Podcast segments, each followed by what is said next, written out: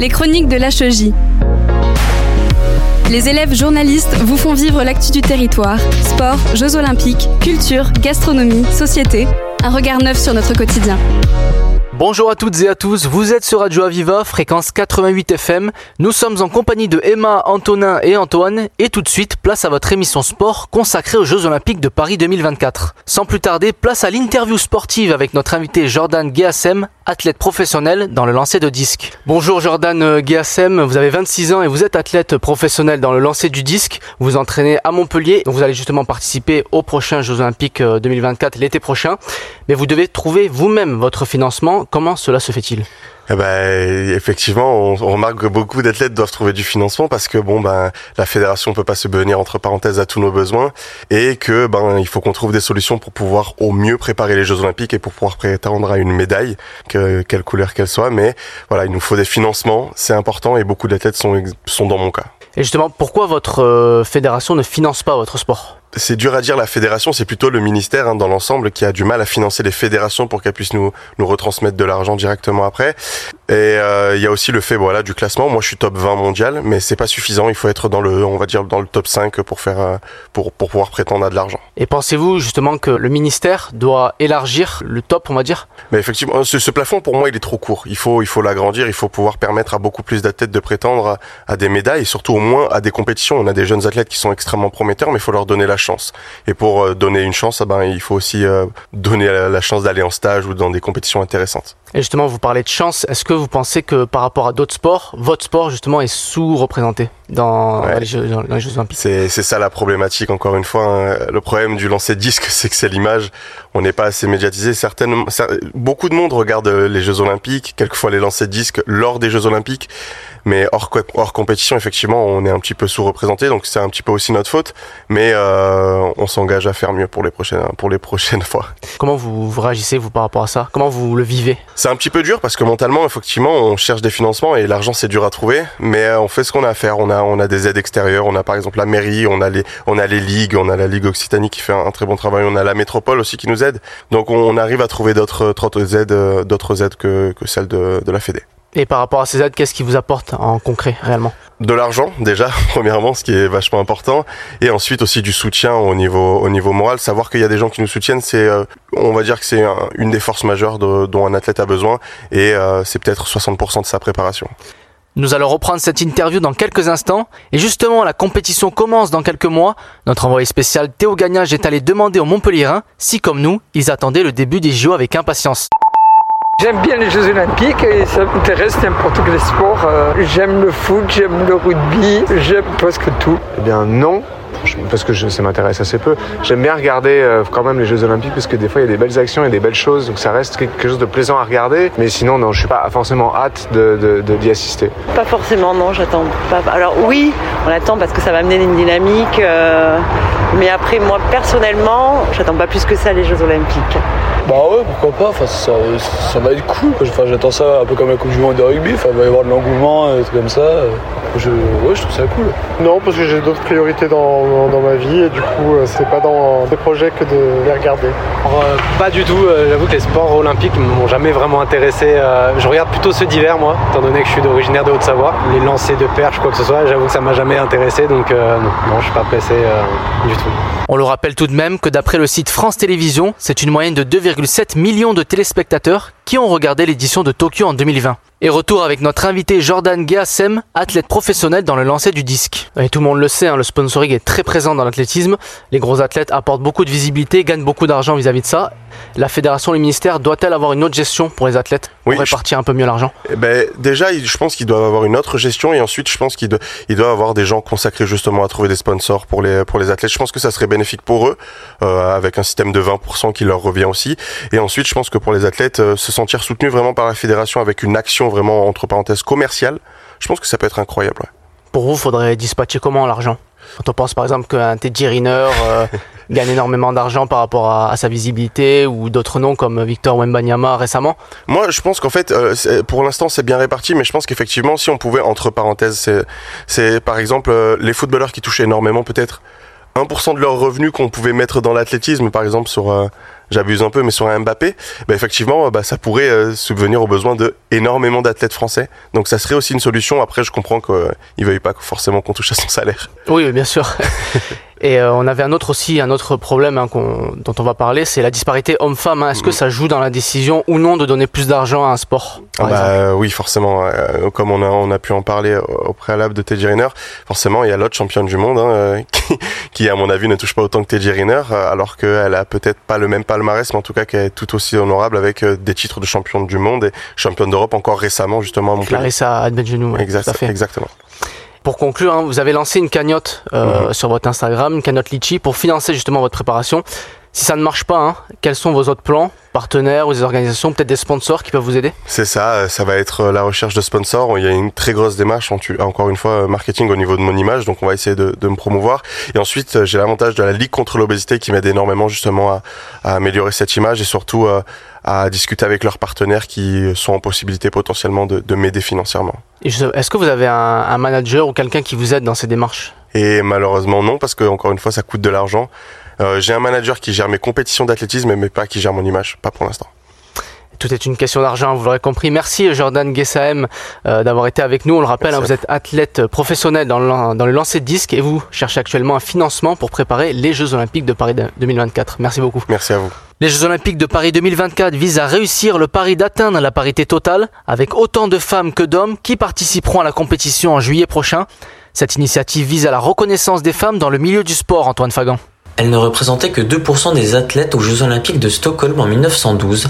Elles en représenteront 50% en 2024 lors des Jeux Olympiques de Paris. Pendant près d'un siècle, la place des femmes dans le milieu du sport a grandement évolué. Les Jeux Olympiques ont été un vecteur de reconnaissance pour les femmes en ouvrant progressivement certaines disciplines à la gente féminine. Cette valorisation durant les Jeux a permis aux institutions d'agir et de mettre en place des mesures afin d'insérer les femmes de plus en plus dans les tissus sportifs. Erwan Donval, chargé du développement des partenariats au club du handball féminin de Montpellier Métropole, notait livre son point de vue concernant la place des femmes au sein des institutions à l'heure actuelle. Moi, j'ai la sensation qu'il y a quand même euh, une volonté des institutions, en tout cas, euh, moi, de, ce que j'en vois, notamment de par euh, la ville de Montpellier, le maire de Montpellier, qui, a vraiment la volonté de faire à travers le sport féminin aussi un outil d'inclusion des femmes, des jeunes filles, pour donner aussi un modèle, pour, pour leur permettre d'avoir envie de, de, aussi de, de s'intégrer dans, dans des, des clubs, d'avoir une pratique sportive qui, qui, pour moi, est un élément aussi, comme, comme d'autres activités, mais qui est un élément important aussi de, dans, dans, le tissu social et dans, la, dans des parcours citoyens. Malgré ces améliorations notables, des inégalités persistent, que ce soit d'une part au niveau des subventions accordées par les institutions au sport féminin, qui sont généralement inférieures à celles perçues dans les sports masculins. D'autre part, au niveau des salaires des athlètes, ou par exemple au niveau de Ligue 1, le salaire d'un homme peut être de 1,4 à 17 fois plus élevé que celui d'une femme. Ce combat de reconnaissance continue au quotidien pour rendre les performances des femmes aussi prestigieuses que celles des hommes. En 2022, les femmes ne représentaient que 38,3% des licenciés sportifs en France, un chiffre en légère hausse depuis 2021. Et tout de suite, place à la pause musicale.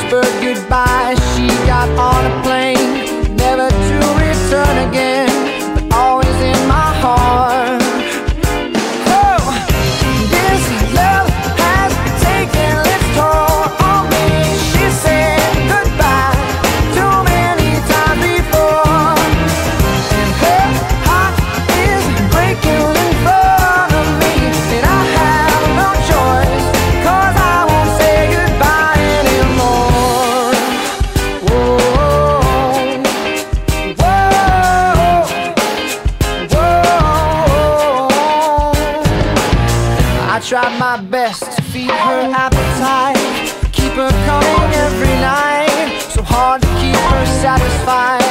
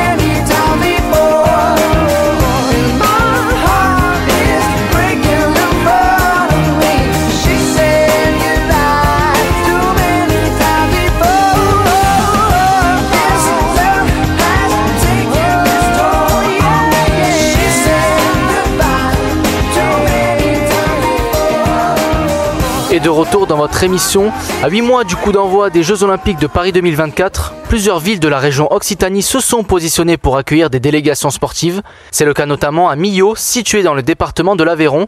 Antonin Marguiron est parti en reportage pour avoir plus d'éléments d'information.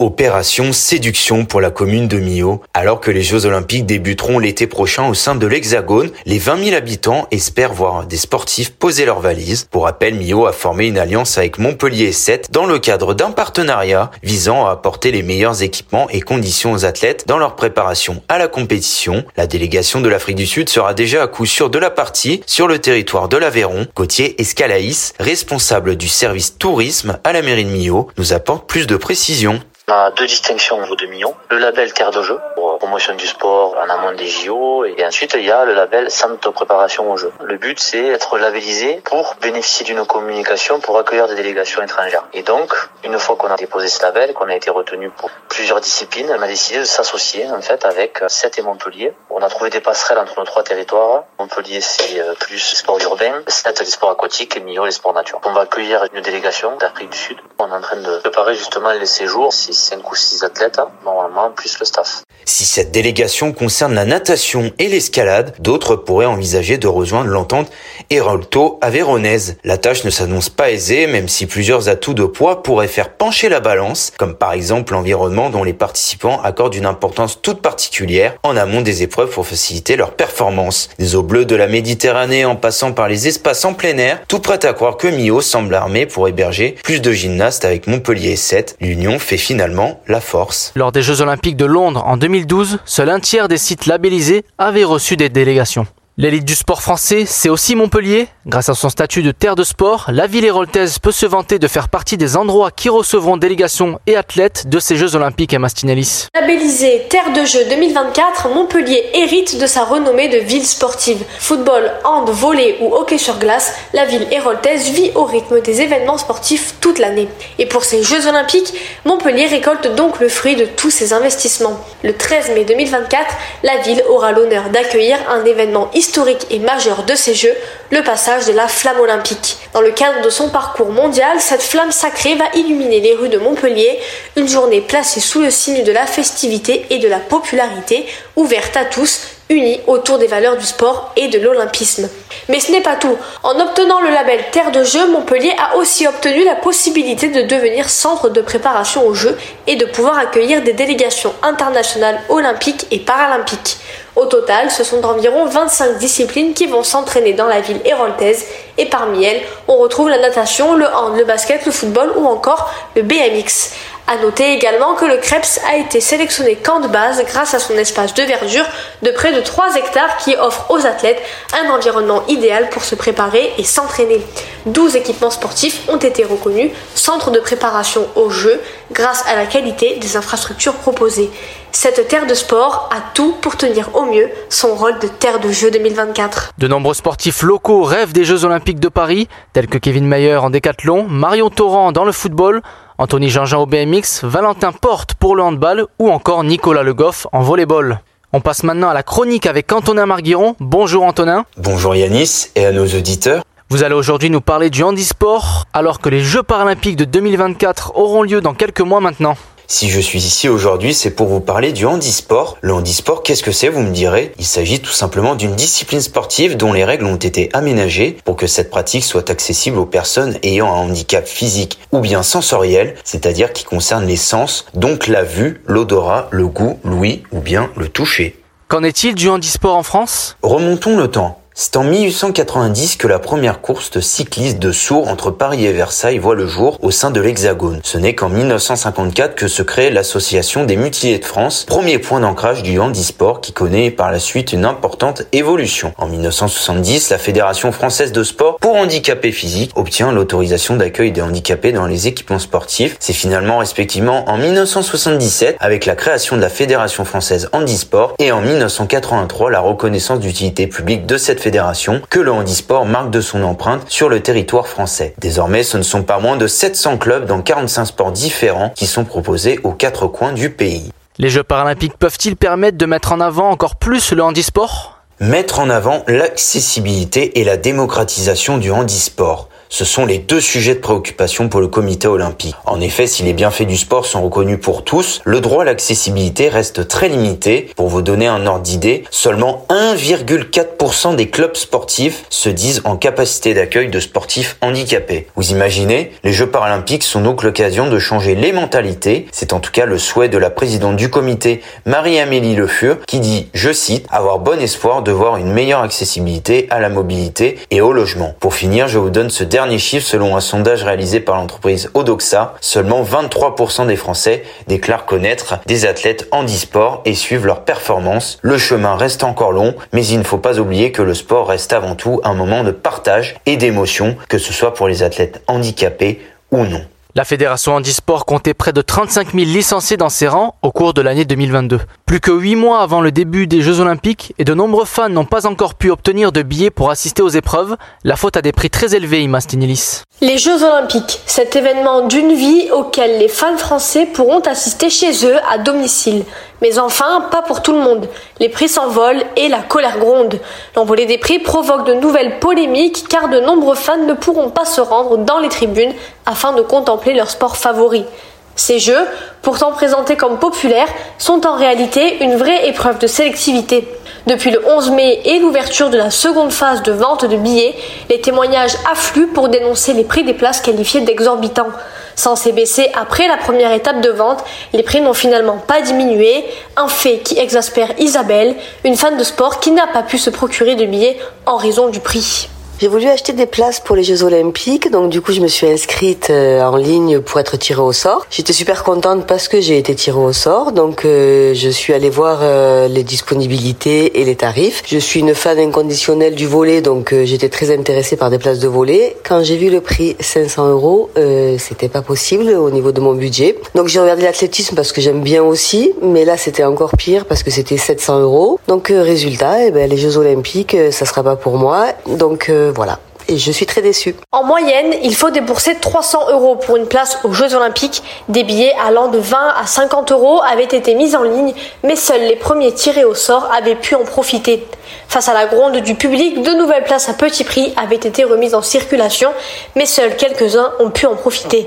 Sur le marché de la revente, là encore, les prix s'envolent, aucune solution ne semble être trouvée. Des Français déçus qui ne pourront pour la plupart pas assister aux Jeux Olympiques chez eux, dans leur pays. Paris 2024 va mettre en vente 400 000 nouveaux billets pour les Jeux Olympiques. Ils seront accessibles sans inscription et sans tirage au sort. C'est la fin de votre émission 100% JO. Merci de nous avoir écoutés. Vous pouvez retrouver notre émission en podcast sur nos antennes. Belle journée à tous. Les chroniques de l'HEJ. Les élèves journalistes vous font vivre l'actu du territoire. Sport, Jeux olympiques, culture, gastronomie, société. Un regard neuf sur notre quotidien.